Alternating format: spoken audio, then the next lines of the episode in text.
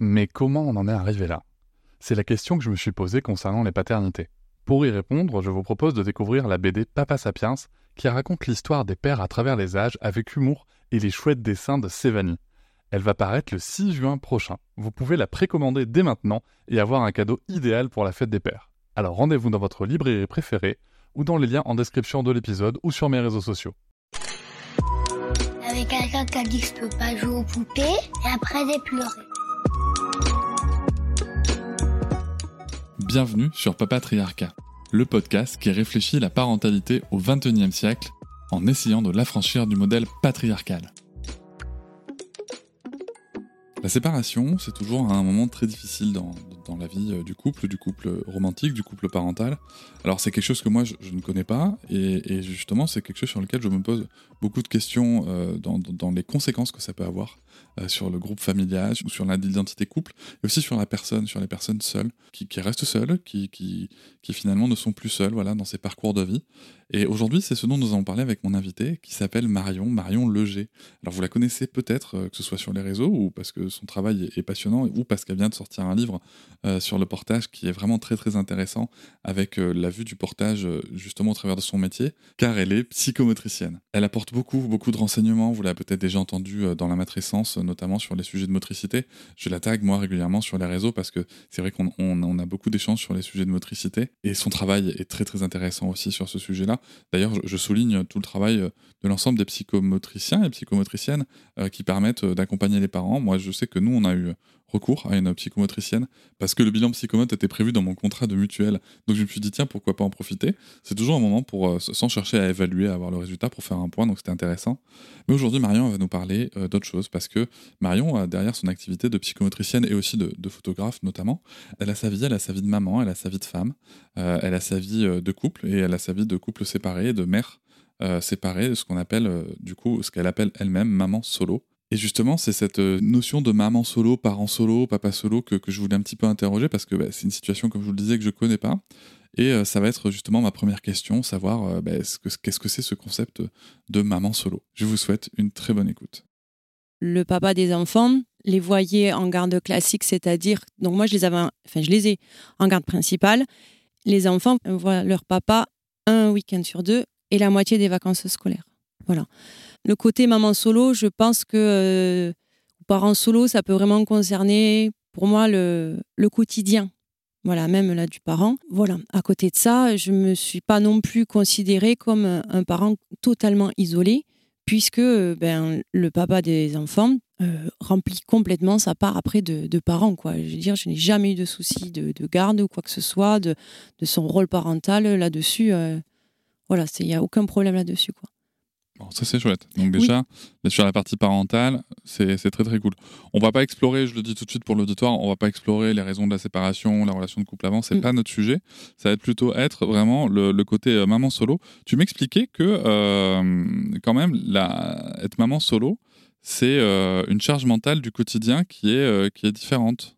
Oui, complètement. En fait, en m'étant retrouvée toute seule au quotidien, alors quand je dis toute seule, c'est-à-dire vraiment quand je rentre à mon domicile, je suis le seul adulte, le seul parent avec les enfants. Eh bien, toute la charge mentale du faire les devoirs, vérifier les devoirs, euh, préparer le repas, gérer euh, le rythme des douches, euh, timer en fait, donner du rythme à la fin de la journée entre les dents, le dodo, l'histoire et compagnie.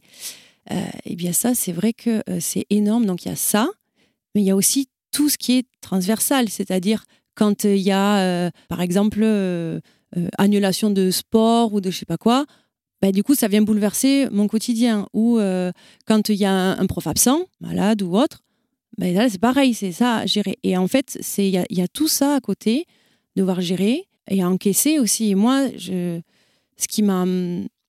Alors, ça va mieux maintenant, mais ce qui a été très compliqué pour moi au début, c'était à encaisser aussi toute la charge émotionnelle de ben, quand les enfants ils, sortent de l'école, toute la décharge aussi qu'ils ont avec ce qu'ils ont euh, accumulé dans la journée. Et je suis euh, le seul parent euh, à ce moment-là qui va recevoir tout ça. Mais je suis aussi le seul parent qui accueille ce que peuvent, par exemple, transmettre les, personnes de l'école voilà, au sujet de son enfant. Donc, c'est-à-dire que comme c'est effectivement sur 14 jours, c'est moi qui vais les, chercher 12 jours sur 14, ben, à chaque fois, c'était Ah, il y a un tel, il s'est passé ça aujourd'hui. Ah, vous n'avez pas pensé à signer? Si. Et ça, tout, quasiment tous les jours, en fait. quoi. Et, et ça, comme ça concerne les enfants, il y a. Enfin, alors, du, coup, c'est une organisation personnelle, hein, Mm. là j'entends, mais comme ça concerne les enfants, euh, échanger avec le papa peut-être au téléphone sur le sujet pour, pour que toi tu puisses décharger, c'est des choses que vous avez mis en place? Oui, alors euh, on l'a mis en place euh, au fur et à mesure, quand effectivement il y avait des situations compliquées à l'école, pour un des enfants ou pour plusieurs des enfants, on faisait un point. On faisait un petit euh, point parental. Là, on s'appelle, on, se- on se donnait rendez-vous par téléphone euh, une fois les enfants couchés ou quoi. Voilà. Mais c'est vrai que sur le moment, il y a quand même tout ça à gérer. Enfin, je me voyais pas, par exemple, en sortie d'école, on rentre à la maison, euh, il y en a un qui fait une décharge émotionnelle et genre ça me déborde aussi. Je me voyais pas. Enfin, et j'ai je- ça ne m'est même pas venu à l'idée de dire ah ben j'appelle, euh, je vais m'isoler dans un coin de la maison, j'appelle leur père. Non, enfin, je gérais ça sur le moment, j'accueillais ça, euh, j'accompagnais comme je pouvais aussi avec mes moyens aussi du moment. Et puis après, je pouvais débriefer, mais voilà, en toute transparence aussi sur la première année, je dirais première année et demie de la séparation. Il a fallu aussi que nous on se on gère nos propres émotions aussi. Enfin, on accompagne nos propres émotions euh, d'adultes, on gère notre propre quotidien, la réorganisation que ça nous a demandé. Et euh, du coup, euh, c'était pas toujours évident de communiquer là-dessus. Ça, encore une fois, sans entrer dans le détail, c'est juste que vous, vous, êtes aussi un couple qui se sépare et C'est ça. peut-être que ça peut être douloureux les, les échanges. Voilà. Et pourtant, avec les enfants, faut faut trouver des des, des- des chemins d'accès. euh, ouais, ça doit vraiment être des situations très complexes, Mm. euh, très très complexes. Euh, je, je pense qu'il y aura euh, différents épisodes. Je ferai di- différents Oui. épisodes là-dessus. Euh, N'hésitez pas, vous qui écoutez l'épisode, si jamais c'est quelque chose qui vous parle, on, on va aborder d'autres sujets par, par la suite, mais si jamais c'est quelque chose qui vous parle, vous pouvez aller sur le lien en description pour aller sur SpeakPipe et, et laisser un témoignage, laisser votre avis, peut-être votre expérience personnelle. Je pense que c'est un sujet qui, qui, qui est très très varié dans les situations et qui mérite d'être exploré dans, dans toute cette diversité. Et toi en plus, si, j'ai bien compris ce que tu m'as écrit, tu te sépares, tu as trois enfants, tu commences un nouveau boulot et tu déménages. C'est ça. C'est bien. Oui. voilà. tu, tu aimes la facilité. Oui, bien sûr. Voilà, je suis quelqu'un qui aime les challenges. Voilà. Non, effectivement, en fait, la, euh, la, la séparation est arrivée en même temps que euh, déménagement. Et parce qu'il y a aussi eu déménagement, il y a eu nouveau boulot. Et donc, ça a fait quand même euh, trois euh, choses euh, nouvelles et compliquées à réorganiser parce que de devoir gérer déjà la séparation, en fait, c'est de devoir le vivre déjà, c'est c'est quand même quelque chose, c'est un séisme en fait, hein, dans le couple, dans la vie familiale. Donc il y a déjà ça à accueillir, à encaisser. Après, il y a le déménagement. Et effectivement, après, il y a eu ce nouveau travail. Donc ça, ça, ça, ça m'a puisé beaucoup de ressources aussi euh, personnelles. Et ce qui m'a finalement beaucoup aidé, c'était qu'au départ, euh, je suis revenue vivre euh, chez ma mère avec les trois enfants pour me poser un peu et pouvoir justement repartir. Alors là, je vais vraiment utiliser la métaphore que j'utilise pour le coup dans le cadre de mon travail en lien, en référence à la théorie de l'attachement. Voilà, et donc j'aime beaucoup utiliser, euh, la, reprendre la métaphore qu'utilise le docteur euh, Anne Reynaud, avec qui je me suis beaucoup formée, de l'Institut de la parentalité, où la figure d'attachement est le porte-avions pour les petits avions, qui sont donc les enfants. Et finalement, voilà, moi à ce moment-là aussi, voilà, j'étais tellement avec un niveau d'insécurité activé très fort que je devais aussi euh, retrouver ben, de la sécurité, des repères et tout, avec finalement mon propre porte-avions, qui était aussi donc mes parents. Donc je suis revenue voilà, chez elle et, et ça, ça m'a aidé à vivre les choses un peu plus facilement sur certains points. Sur d'autres, c'était pas toujours évident.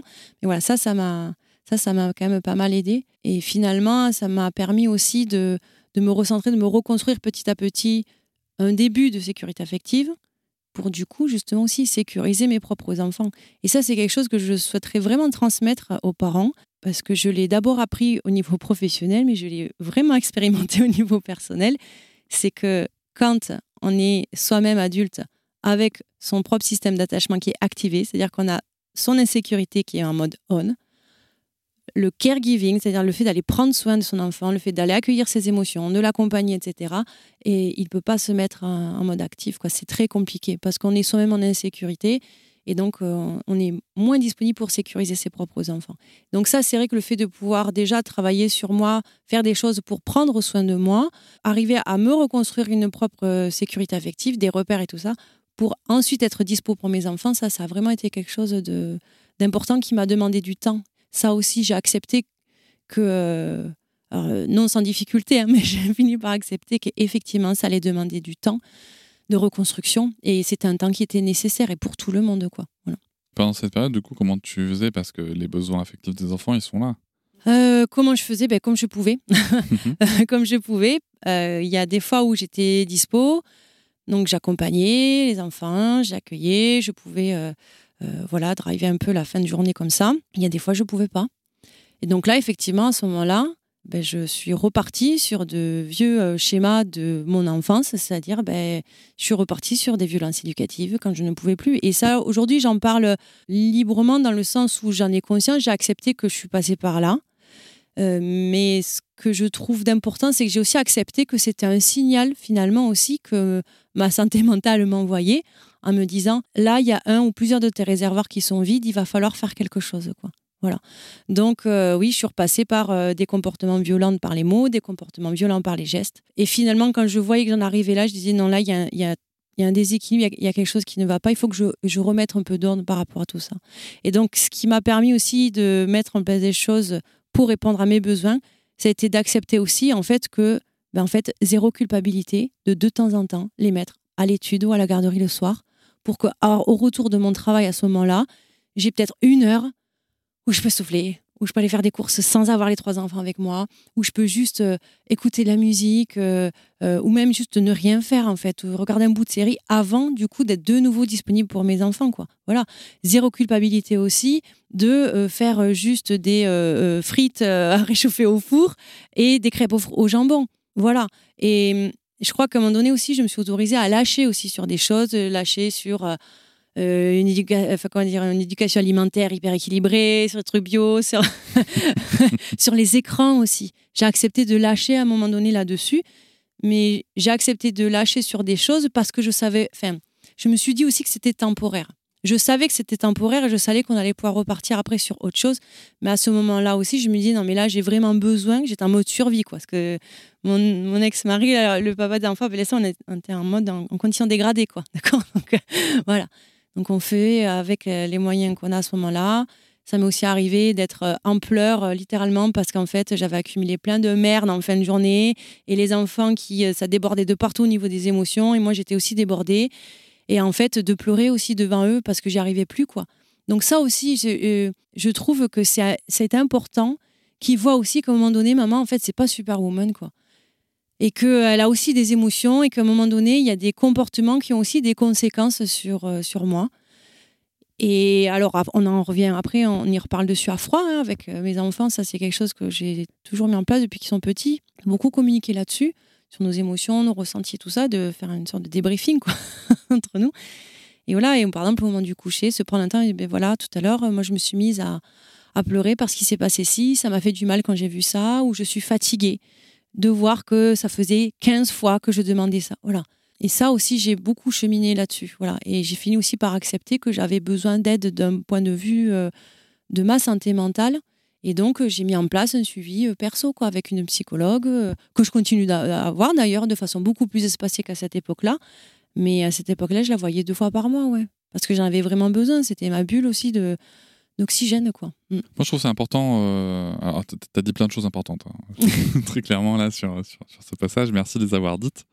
mais tu vois ce côté, j'ai pleuré devant mes enfants, mais tant mieux. Mm. Mais tant mieux. Parce que ça, c'est quelque chose, tu vois, petite parenthèse, éducation, éducation positive, ce qu'on veut. Mais si on part du principe, euh, comme on le dit avec André Stern, que nos enfants deviennent tels que nous les voyons et mmh. ils deviennent tels qu'ils nous voient. Mmh. Mais en fait, leur permettre de voir que un adulte, un parent, pleure, qu'il a une limite et, et que c'est ok de pleurer et que C'est bien de laisser sortir, c'est lui donner l'opportunité justement de comprendre que ah ben moi aussi je peux. Euh, voilà, quand je suis débordé, il y a, peut-être ça aussi comme solution, Mm, y compris quand je serai adulte. ça. Euh, je trouve que la grande difficulté dans ces moments-là, la très très grande difficulté, parce que tu sais, on parle de CNV, d'utiliser Mm. le jeu, c'est quand tu lâches et que tu pleures selon ton état émotionnel, c'est de pas sortir, hein, tu me fais chier, tu me casses les couilles, c'est de ta faute, Ah tu vois, et, et- et de dire je me sens comme si, parce que tel comportement, tu vois, c'est-à-dire de rester neutre. Ouais. Je trouve, ça, je trouve que c'est une grosse difficulté parce que d'un côté, tu ouvres les vannes ça. et d'un autre côté, il faut maîtriser comment tu les ouvres. Quoi. Euh, et là, je crois que ce qui fait la différence aussi, effectivement, c'est euh, on est tous différents par rapport à ça. Et si on pendant voilà, on a eu un entraînement, qu'on a eu l'occasion de s'entraîner pendant quelques années, ou on a une éducation soi-même en tant qu'enfant là-dessus, effectivement, on a des automatismes de réponse là-dessus qui sont beaucoup plus ancrés. Moi, c'est vrai que par le biais de mon travail, j'avais des outils, euh, mais clairement, en ce moment-là, j'étais la maman de mes enfants avec mes propres vulnérabilités, mes propres fragilités, mes propres émotions. Et voilà, et des oui, des trucs de euh, tu me fais chier, j'en ai ras le de te voir et tout ça. Moi, j'en ai sorti des trucs comme ça. Voilà. Par contre, c'est vrai que les, les outils que j'ai pu développer en termes de communication par le biais de mon travail et que j'ai pu appliquer dans ma vie personnelle fait que je suis revenue après en fait dessus avec les enfants. C'est-à-dire qu'une fois la crise passée, on va dire tout à l'heure, euh, je me suis sentie comme ça et je n'aurais pas dû faire ça puisque c'est aussi quelque chose que je te demande. Je dis voilà et, et on reprend et ça je sais que c'est une phrase que que tu dis aussi souvent et, euh, et qu'on voit dans le, le livre de Haïm Guinot qui dit voilà toutes les émotions sont légitimes mais tous les comportements ne sont pas acceptables. Et ça c'est quelque chose que j'ai aussi dit à mes enfants par rapport à moi en disant tout à l'heure je me suis sentie comme ça. Oui j'avais le droit de me sentir fatiguée par contre je n'avais pas le droit de te parler comme ça ou j'avais pas le droit de t'attraper le bras comme ça. Voilà. Et ça je crois que ça ça leur a aussi effectivement je rejoins tout à fait ce que tu disais montré aussi un exemple puisque je vois qu'aujourd'hui mes enfants, quand il y a eu des gestes qui n'étaient pas OK entre eux, par exemple, au sein de la fratrie, et ils y reviennent assez spontanément, ou même quand nous, on a un conflit et qu'il y a des mots qui ont débordé. Je pense notamment à un de mes enfants, euh, une de mes filles qui, qui, s'est vraiment saisie de ça. Elle, elle, elle y revient vraiment spontanément d'elle-même. Elle dit Maman, voilà, je te demande pardon pour tout à l'heure. J'ai dit ça, je n'aurais pas dû, parce que je vois que. Voilà. Et. euh, et elle est dans cette démarche de reconnaître, en fait, d'avoir cette forme aussi d'humilité, de reconnaître qu'il y a eu, enfin, de prendre ses responsabilités aussi par rapport à un comportement qu'elle a eu, euh, à des choses qui été blessantes. Et, et du coup, voilà, aujourd'hui, là, ça fait un peu plus de trois ans qu'on est séparés avec le papa des enfants. Avec le recul, je me dis qu'il y a, ils, ont su aussi se saisir de certaines choses de cette période-là. Je pense, je pense qu'en effet, euh, tu, as tout à fait raison. C'est important de savoir y revenir. Et c'est important de leur montrer cet exemple-là. Moi, je, vais, euh, puisqu'on est là-dessus, sur, sur, les moments où, où on dérape, où on craque, où on a des comportements qu'on n'aimerait pas avoir, euh, moi, je vais, je vais vous dire comment moi je fais. C'est une question qu'on me pose très souvent sur les Mhm. réseaux. Euh, parce que bien sûr que des fois, euh, je suis débordé. Alors, c'est vrai que j'ai- la chance dans mon parcours d'avoir euh, des techniques qui me permettent de que ça arrive très rarement. Mais en fait, moi, j'utilise une espèce de, de- de CNV adapté, si tu veux. Ouais. C'est-à-dire que euh, sur le moment, bon, ça sort comme ça sort. Je sais pas quelle situation. Et après, si tu veux, quand je vais revenir dessus, je vais dire tout à l'heure, j'ai ressenti ça. J'ai eu tel comportement ou j'ai dit tel mot. J'aurais préféré dire autre chose. Tu vois, j'essaie. En fait, je vais pas sur la notion de droit ou pas. J'aurais préféré dire, dire autre chose juste pour montrer que c'est à ma main. Tu vois que c'est pas euh, quelque chose Oui, je comprends. qui est, qui est opposé par l'environnement.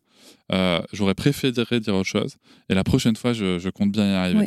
Tu vois, pour montrer l'idée de processus et Oui, c'est ça. Et oui, Et, euh, progression. ouais. tu vois, et que euh, et, et- et, tu vois, c'est ce fameux encore. Oui. Je n'y arrive pas encore, oui, quand je suis dans cet état-là à avoir tel comportement, mais je vais, je vais y arriver. c'est ça. Et, euh, et c'est vrai que cette communication est très intéressante parce que derrière, alors moi, ma fille, elle a 4 ans, hein, elle n'arrive pas à activer ça toute seule.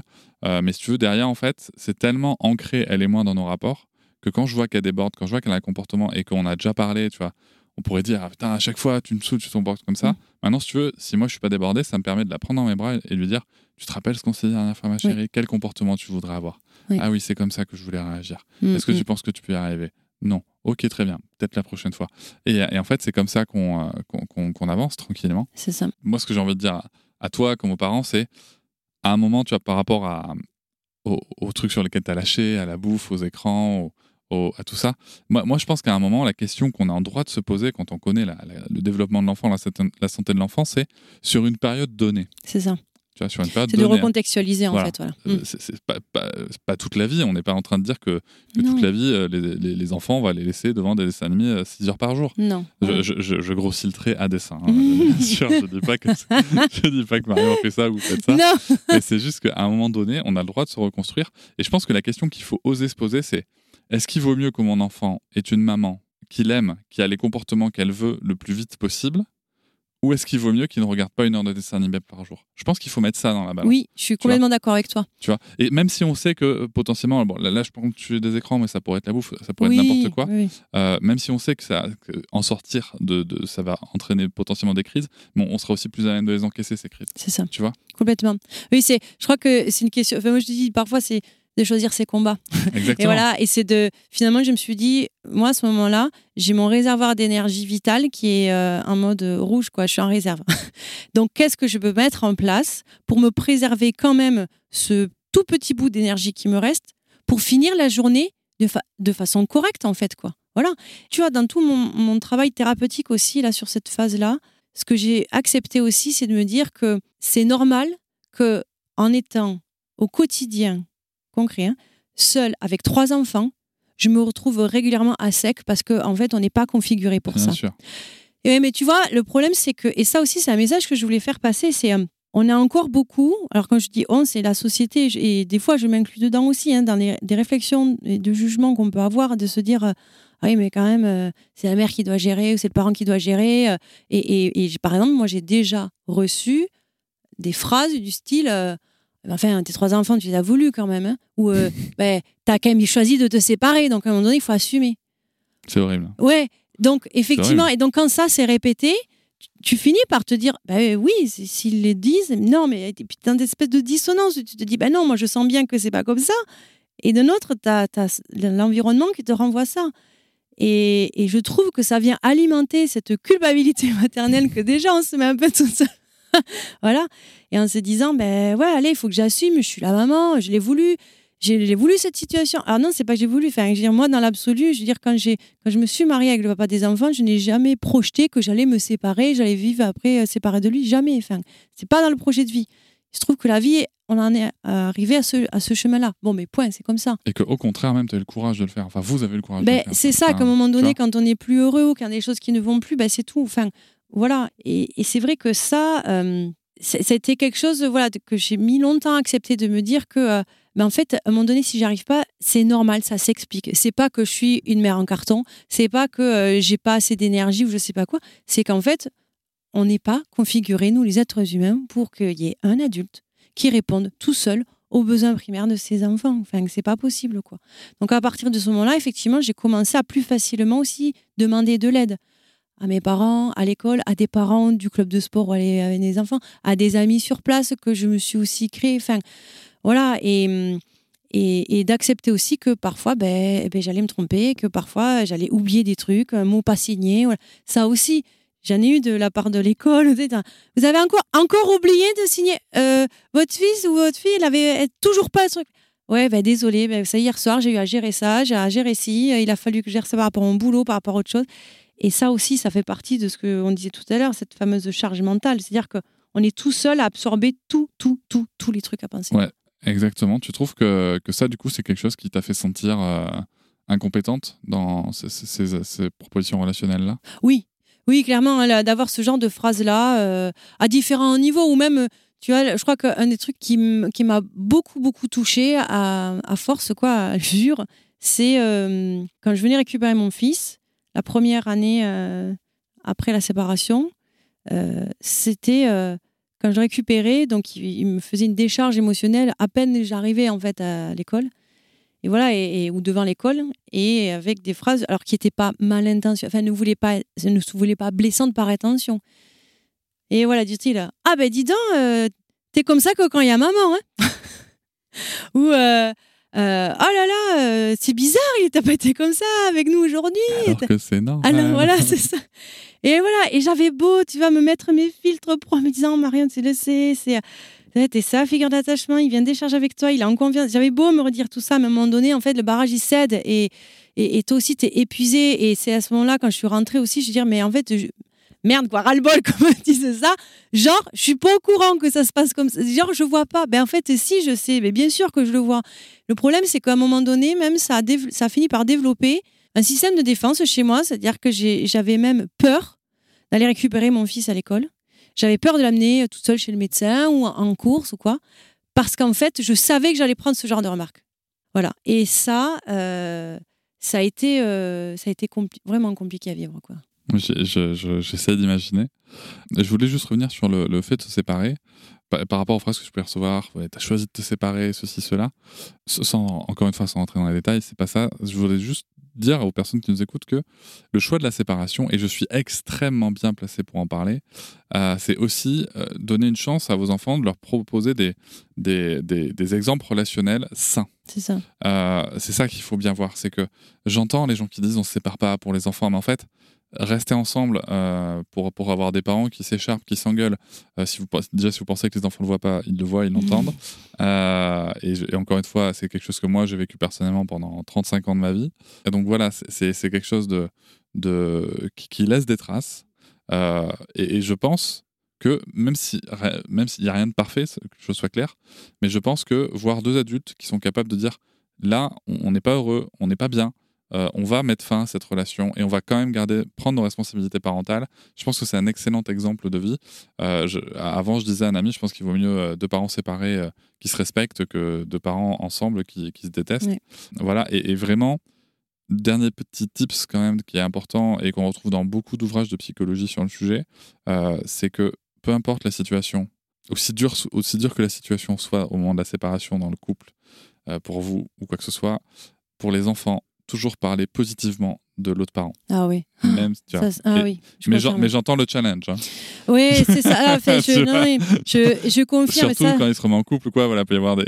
en fait, c'est ça, ou même euh, parfois dans des choix. Tu vois, dans des, des choix de, éducatifs ou des choix de sortie ou de même, tu vois, je sais pas, de euh, montrer tel film alors que nous, je vais dire, ah ben non, pas avant tel âge. Enfin, tu vois, et, et ça.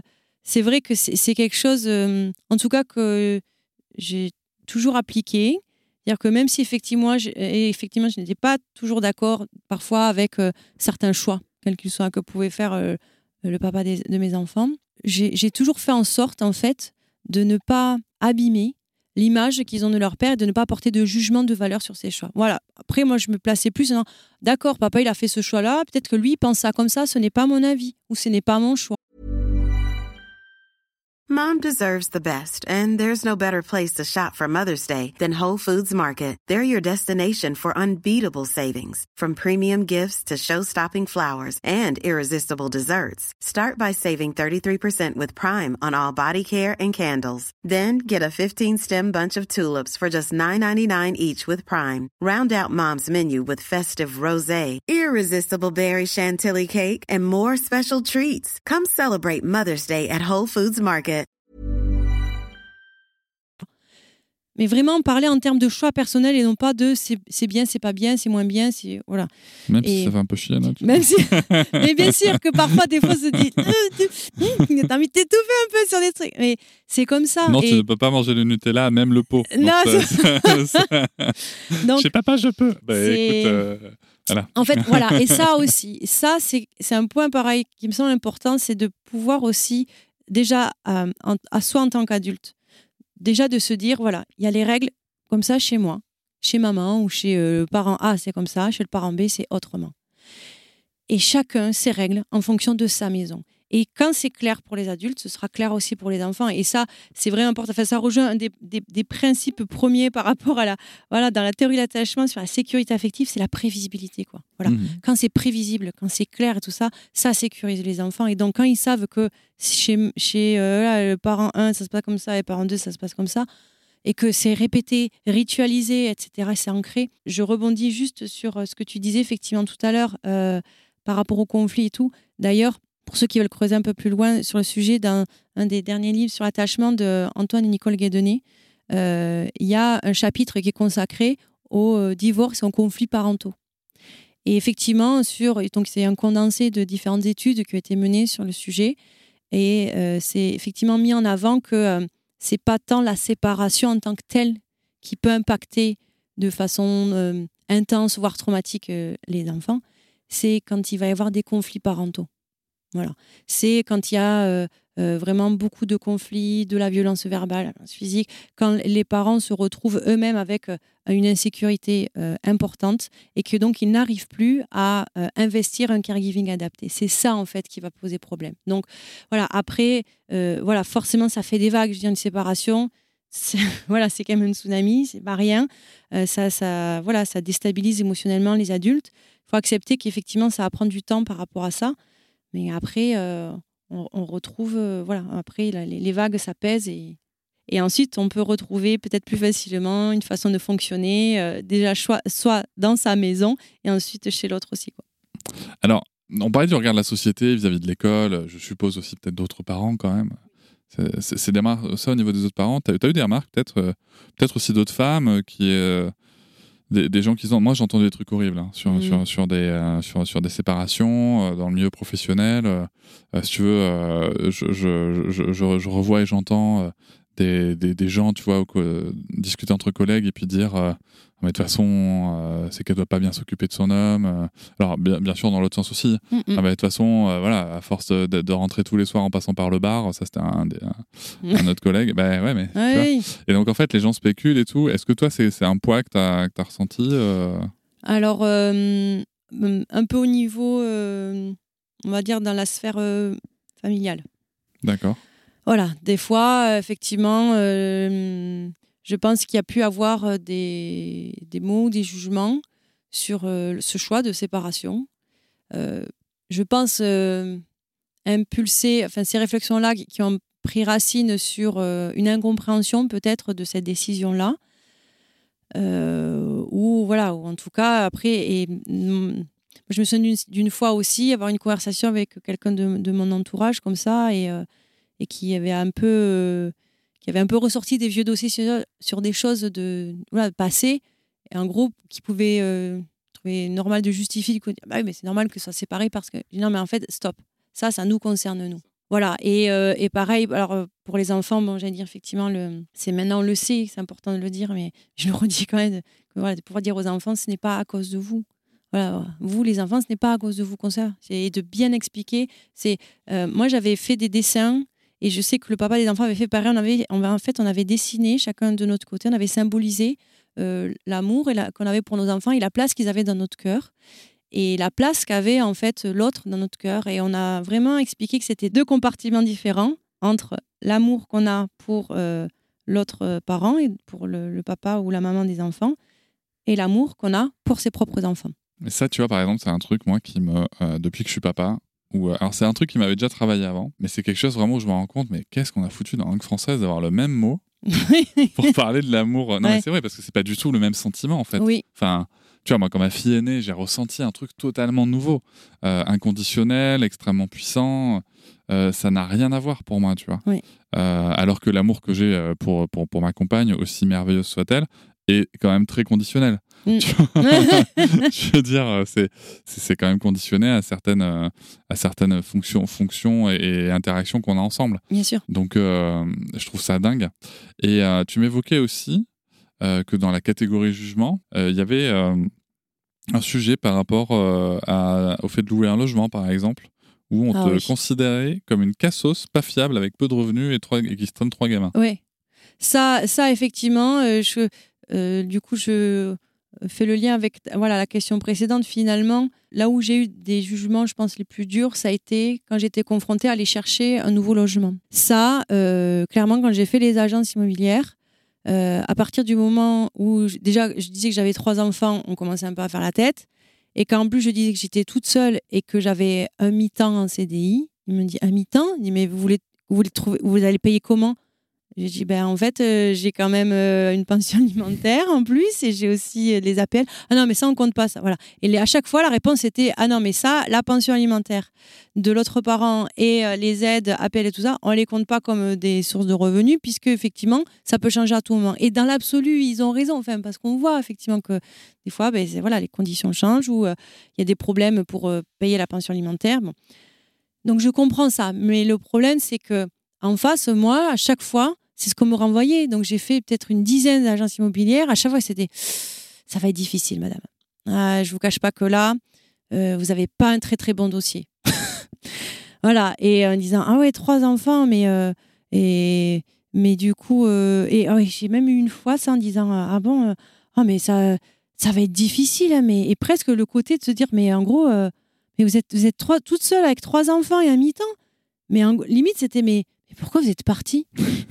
Pourquoi, pourquoi vous êtes séparés du papa? Vous, En gros, c'était, j'étais inconsciente. mais genre, j'étais effectivement la nana qui se barrait avec ses trois gosses sous les bras, en mode je vais vivre d'amour et d'eau fraîche. Et, je l'ai regardé, là, j'ai dit, j'ai dit, mais alors déjà, vous savez pas en fait ma vie, vous connaissez pas ma condition? Donc, euh, je, je, peux. Enfin, c'est pas acceptable ce que vous dites là. Ouais, mais tu vois, je trouve que ça montre bien aussi dans l'esprit euh, commun de la société euh, et du coup dans l'esprit des femmes qui restent. Oui. Que c'est pas si simple. Parce que quand on dit souvent, on dit aux femmes, mais pourquoi tu pars pas? Mais mm. pourquoi t'as qu'à bah, qu'à partir?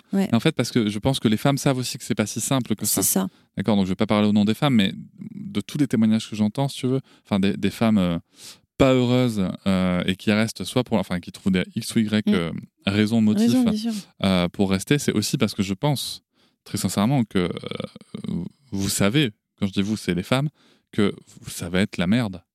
Mais oui, parce que là aussi, je veux dire, on est aussi encore très voilà, conditionné. C'est quand même beaucoup les femmes qui vont mettre entre parenthèses ou aménager leur carrière professionnelle pour être plus disponible pour les enfants. Et, de, et que oui, enfin, je veux dire, euh, pour euh, être dispo pour les trois enfants, pour mes trois enfants, concrètement, je ne pouvais pas prendre un temps plein, etc. C'était pas possible, quoi. Je veux dire, euh, financièrement, c'était, j'en avais besoin mais concrètement, en termes de disponibilité pour mes enfants, que ce soit pour euh, euh, les rendez-vous médicaux, euh, sans chez l'orthophonie, et la psychologue aussi, ils ont une besoin à un moment donné. Enfin, je veux dire, tout ça, sans compter, il y en a un qui est malade à l'école, qui tombe. J'ai eu une, arcade ouverte un jour, il fallait aux urgences. Bref, tout ça. Et j'étais toute seule, ça, à, voir le gérer. Donc, effectivement, là-dessus, c'était compliqué. Mais en même temps, je me dis, mais est-ce que parce que c'est compliqué et que je, je euh, genre, ben, je n'ai qu'un mi-temps, est-ce que du coup, ça veut dire que je dois rester dans mon couple pour ça? Enfin, voilà. Et, ça, je, vraiment, c'est un truc. Euh, je me souviens, y a, alors ça remontait parce que ça doit. Euh, je crois que j'ai entendu cette phrase il y a un peu plus de 15 ans. Quelqu'un, une femme de ma famille, a dit ça un jour. Alors, pour un, autre contexte. Hein. Mais je, sais parce que cette phrase-là m'a marqué. Et donc, une femme de ma famille dit De toute façon, une femme, quand elle part, c'est toujours pour quelqu'un. Et quand. Euh, alors, j'étais plus jeune du coup, à ce moment-là, et du coup, sur le moment, je me suis dit, ouais, euh, je sais pas. Enfin, tu vois, j'avais pas trop d'idées là-dessus. Et avec le temps, je me suis dit, putain, enfin, pardon, mais euh, putain, quoi, ça veut dire qu'en fait, genre, elle peut pas partir pour elle, quoi. La femme, une femme, à un moment donné, quand ça va plus dans son couple, dans sa vie de famille, j'en sais rien, genre, en fait, elle peut pas partir juste pour elle, pour ses besoins à elle. C'est genre, euh, je sais pas, une femme, c'est une espèce de petit objet qu'on pose d'un rocher à un autre. Et en fait, juste, elle peut pas être autonome, quoi. Ça m'a, en fait, ça m'a, tu vois, après les années après, ça m'a révolté. Pardon, ça doit s'entendre. Mais, en fait, mais en fait, ça vient chercher deux choses. Ça vient chercher. Euh, euh, alors là, je vais plonger dans les théories masculinistes, donc. Ne m'en voulez pas, mais que je travaille mes sujets aussi dans le côté obscur. ça vient chercher dans deux théories masculinistes. La première, c'est que les femmes sont vénales. Ouais, mais... D'accord? Donc en fait, c'est pas que ton mec euh, serait un connard ou autre, ou juste que vous ne vous aimez plus, c'est que euh, tu veux plus. Et mm. que lui n'est pas à ce moment-là en, mesure de te fournir, et donc tu vas chercher un autre mal. Et justement, en fait, deuxième théorie, c'est que bah, tu comprends, c'est la nature. Mais La meuf, elle va, elle va déjà, enfin, apparemment, les, femmes qui partiraient pour un autre, parce que ça arrive aussi, Bien sûr. comme il y a des mecs qui partent pour d'autres, hein. mm-hmm. euh, et il y a aussi des légendes urbaines là-dessus, mais ça serait parce que euh, tu as trouvé un mec plus riche, euh, plus beau, euh, souvent, ou peut-être les deux. voilà. Et, qu'en fait, sauf que non. Alors, un, c'est pas c'est faux et c'est pas parce qu'on va rencontrer des gens qui partent en effet à quelqu'un d'autre homme comme femme qu'il faut en faire des généralités et deux ça, en effet comme tu le soulignes mais avec beaucoup de justesse et je te remercie d'avoir d'avoir pris ce sujet on peut partir pour être bien en fait c'est ça on a le droit de partir pour être bien on a le droit de partir pour soi enfin c'est ça je euh, ça, c'est quelque chose, effectivement, euh, dans, dans l'entourage, effectivement, familial, c'est aussi des choses. Il y a eu des spéculations dessus, en disant non, mais en fait, euh, s'il faut, il y en a un des deux qui a déjà qui a trouvé quelqu'un, il y a eu de l'adultère, je sais pas quoi. Ben, en fait, on, on peut aussi faire le choix de se dire ben là, stop, nous deux, ça ne fonctionne plus. Et je pars aussi pour moi, pour prendre soin de moi ou pour, pour autre chose de, de ma vie. J'ai envie d'autre chose, en fait. J'ai envie de répondre à mes besoins autrement. Enfin, et c'est. Et puis c'est pas parce qu'il y aurait eu de l'adultère qu'on part pour vivre avec une autre personne. Mais non, Donc, mais c'est ça. Enfin, Bon, mais Enfin. voilà, cette projection-là, et, et c'est vrai qu'aujourd'hui, cette phrase, je, je- tu vois, elle est revenue en écho. Ouais, Quand je me suis séparée, quand c'est séparé avec le papa de mes enfants. Et, et, et vraiment, j'ai trouvé ça très, euh, très réducteur. Et vraiment, pour la femme, euh, ouais, ça ça m'a ça m'a beaucoup euh, agacée. Il y a une autre question qui vient quand on parle de, de- comme ça de, de maman solo du coup. Mm. Tu évoquais tout à l'heure le, le fait de, que c'était pas facile euh, le soir d'être la seule décharge émotionnelle, d'accueillir les émotions de l'enfant. Mais justement, quand tu es, es seul après, Mm. quand tu es seul chez toi, euh, surtout quand tu as été habitué peut-être à ne pas être seul, Ben oui. mm. euh, quand tu es seul chez toi, que du coup tu peux pas forcément trop bouger parce que tu as trois gamins qui dorment, Mm. euh, comment tu te sens? C'est dur. Ouais. Ah, clairement. C'est c'est difficile. Je crois que c'est c'est une des choses qui m'a. Avec euh, toute cette difficulté euh, d'accompagnement des émotions et, et du quotidien des enfants, je crois que c'est un des moments qui m'a apporté le plus de souffrance. C'est de se retrouver extrêmement seul. En fait, une fois les enfants couchés, une fois un, un bout de la maison rangée, si j'avais un peu d'énergie. En fait, c'est de dire voilà, tu es, le seul adulte qui reste là et t'as personne, en fait, avec qui tu peux euh, discuter, euh, converser de choses et d'autres, regarder une série. Et même, je crois qu'une des choses qui m'a le plus manqué en me retrouvant toute seule au quotidien, c'est de, c'est du coup d'avoir euh, zéro feedback, tu vois, sur, sur la journée, sur des choix éducatifs, voilà, sur des décisions que j'aurais pu prendre, et en fait de me dire, je suis toute seule avec moi-même, quoi. Cette euh, souffrance, vraiment, je, et je pèse mes mots en disant ça, c'est une vraie souffrance le soir pour moi de me dire, j'ai personne euh, avec qui échanger, avoir un regard d'adulte sur comment s'est passée la fin de la journée, sur avoir quelqu'un aussi avec qui déposer mes propres émotions, qui comprendrait, qui aurait de l'empathie, qui me reboosterait un peu sur des choses. Et, et ça, je sais que ça a été très, très douloureux pour moi. Ouais, tout le temps où j'ai été seule, euh, vraiment, euh, ça a été très douloureux. Ouais, parce que j'imagine, hein, je ne connais pas, mais j'imagine qu'en effet, tu te retrouves avec tes doutes, Bien, c'est avec ça. tes, euh, c'est ça, c'est sans réassurance. euh, et, même si tu appelles quelqu'un au téléphone, c'est quand même pas pareil. Quoi. C'est alors euh, voilà après euh, quand des fois c'était vraiment trop lourd, ça m'est arrivé d'appeler mon frère qui a vécu euh, aussi lui une séparation, donc il était aussi passé par là.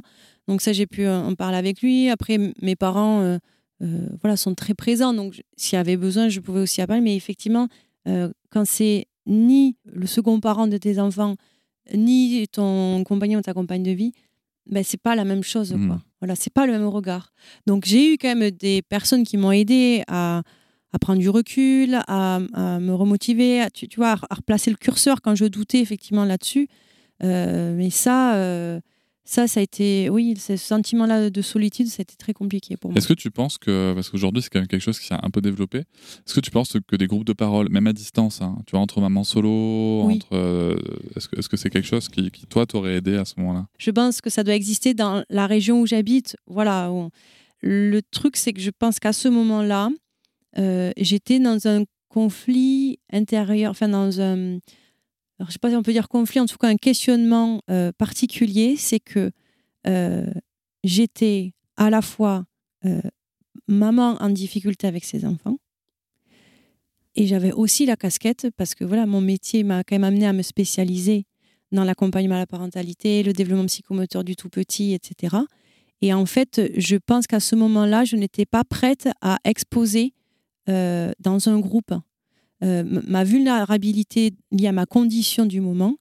Euh, parce que j'avais peur du jugement. Déjà qu'on me jugeait en tant que mère, j'avais peur en plus qu'on me juge en tant que professionnelle, me disant oh, dis donc, elle fait des formations là-dessus, elle parle des trucs de communication bienveillante et tout, et elle crie sur ses gamins. Non, mais c'est ça. euh, C'est ça. Ça, On a fait un, un super, un super bonus euh, accessible sur Papatriarca Plus avec Héloïse Junier où elle raconte justement son quotidien. Donc Héloïse Junier qui est psychologue Oui, de développement et de je me reconnais beaucoup dans, dans docteur en psychologie, Ouais. s'il vous plaît. Et du coup, en fait, et tout le monde sait à l'école qu'elle est docteur Mais en psychologie, tout le monde sait dans les parcs Weva qu'elle est docteur en psychologie C'est du développement. Et du coup, quand elle galère, en fait, elle a ce poids aussi qui est, qui, qui C'est est ça. face, face à elle. Donc c'est vrai que je comprends assez facilement que, que ce soit pas facile Mm, mm. pas facile. Tu sais, c'est comme quand, comme ce- quand sur les réseaux sociaux, moi, on me dit C'est marrant, ta fille, elle pleure jamais. Il n'y a pas de crise. Non. Tu t'énerves jamais. Ouais. Bah si. Euh, si, c'est juste qu'en fait, on voit Bah, pas tout le temps. On parce voit que pas je tout le temps. seule. Et puis en plus, très sincèrement, dans ces moments-là, je j'ai pas la présence d'esprit de me dire Oh, super, je vais faire une Je story de ma fille qui pleure. non. je me fais euh, en mode selfie quand Ah, je suis en mode vénère. Tu vois, c'est. Bah c'est- non, tu le fais pas. Enfin, moi, ça me vient pas à l'esprit. Après, Ouais. voilà. Il y a un dernier sujet, euh, Marion, qui est, qui, est un- qui est intime, du coup, à aborder, c'est euh, bah, la vie intime. Quand on est parent solo, euh, alors avant, d'a- avant justement de la vie intime, de, parler de, relations, euh, d'avoir quelqu'un chez soi ou quoi, comment ça se passe justement tu, bah, pour relationner, pour rencontrer des gens, pour, euh, pour euh, je sais pas, sortir boire un coup euh, co- co- Comment on fait avec trois gamins quand on est solo, euh, du coup sans enfant, un week-end sur deux et euh, quelques semaines par an? Mm. Alors, bon, déjà, je me, dis quand même que j'avais ces temps-là pour moi. Je sais que c'est pas le cas euh, d'autres parents qui, du coup, eux, sont vraiment euh, au quotidien tout seuls, ou il y a l'autre parent qui fait pas sa part de responsabilité sur les temps de garde, etc. J'ai jamais eu ce problème-là. Voilà. Donc, c'est vrai que là aussi, pour le coup, ça a mis un- une forme aussi de rituel pour moi, euh, quelque chose de prévisible. Je savais que tous les 15 jours, j'avais quand même un week-end pour moi. Voilà. Donc ça, sur ça, c'était c'était quand même c'était quand même chouette d'avoir cette projection là. Et c'est vrai que quand je lisais parfois euh, sur internet ou, j'entendais des, fois des témoignages tout ça de parents euh, quand après c'était l'autre parent qui avait la garde avec et notamment c'est que j'ai beaucoup lu de témoignages de maman là-dessus en disant oh là là je suis dans ce cette espèce d'ambivalence de je suis contente il n'y a pas les enfants et en même temps il me manque la maison est vide euh, j'ose pas faire des choses sans eux, etc. Alors moi, j'avoue, je n'ai jamais vécu ça. C'est-à-dire qu'à partir du moment où ils ont été après, ils sont partis chez leur père et tout, mais très vite, je me suis dit, wouhou Non, mais ce que je veux dire, c'est que très vite, en fait, je me suis dit, cool, c'est un temps pour moi. Mm. Et vraiment, je l'ai, je l'ai pleinement accueilli, tu vois? Et j'ai accepté ce temps-là. Et alors, euh, très franchement aussi, euh, en fait, au départ, j'étais en mode, euh, les hommes, je ne veux plus entendre parler de vous. vous restez loin de moi. Et j'étais plus, euh, tu vois, à, restaurer, à réinvestir euh, mon image de femme euh, et de. enfin, non, je vais même dire mon image de Marion, moi, la personne que je suis, sans être une femme, une femme à séduire, une femme qui veut séduire. Juste Marion, tu vois, de réinvestir ma personne. Et ça a été par ou passer l'après-midi devant Netflix, ou sortir boire un verre avec des copines, ou passer voir ma mère, euh, passer voir mon frère. Tu vois, faire d'autres choses, partir. Je, sais que euh, les premiers week-ends, en fait, je suis partie. Je suis partie voir des amis. euh, euh, je pense notamment au week-end où je, suis partie dans les Landes voir mon amie Laura. Enfin, il y a des choses. où J'ai vraiment, j'ai taillé la route, quoi. Tu vois, genre, je sors. J'avais besoin de sortir de ce quotidien-là. Voilà. Et au départ, j'ai vraiment eu besoin de me reconstruire en tant que Marion. Voilà. Et après, progressivement, alors c'est vrai que j'ai j'ai pas eu envie, tu vois, de. Euh, je me sentais tellement aussi insécurisée, fragilisée, tu vois, dans la relation euh, et la relation aux hommes. C'est vrai que ça, ça a été compliqué pour moi hein, à restaurer. Mais par exemple, moi, je ne fais pas partie de ces personnes qui ont, par exemple, investi euh, euh, des applis genre comme Tinder, tu vois, ou faire euh, ou sortir euh, dans des bars, dans les boîtes et tout ça.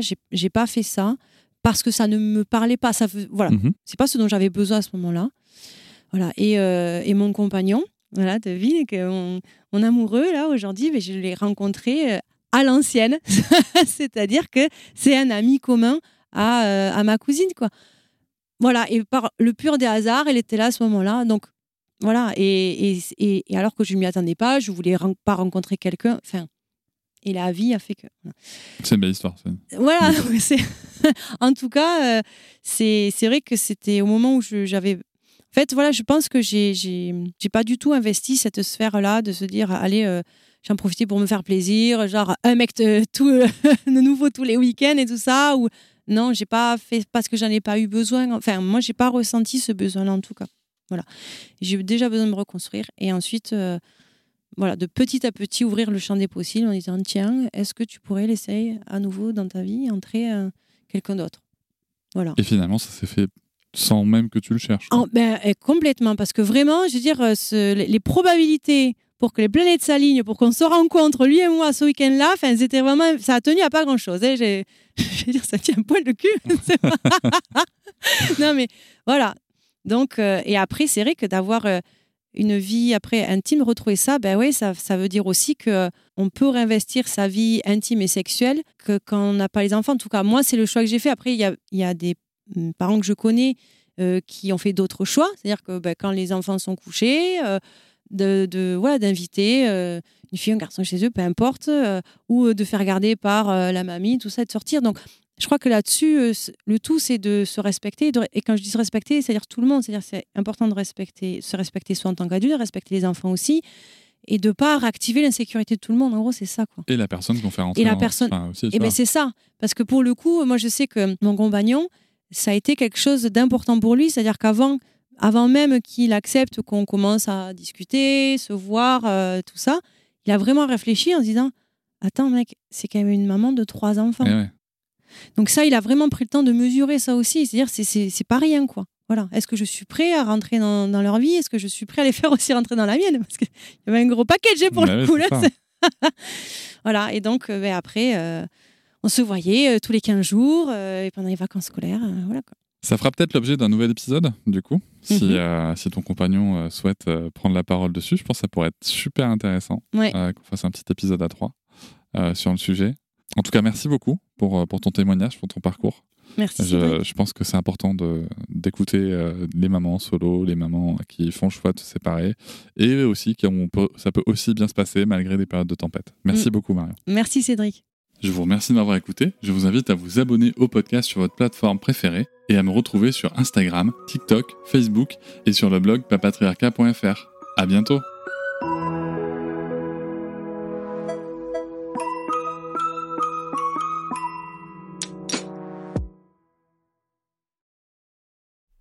Hop, c'est encore moins. Si tu veux soutenir le podcast, tu peux aussi t'abonner à Papatriarca Plus et découvrir chaque semaine un épisode bonus en plus des 60 déjà disponibles. À découvrir sur tes applis de podcast comme Pocketcast, Castbox ou encore Apple Podcast. À très vite.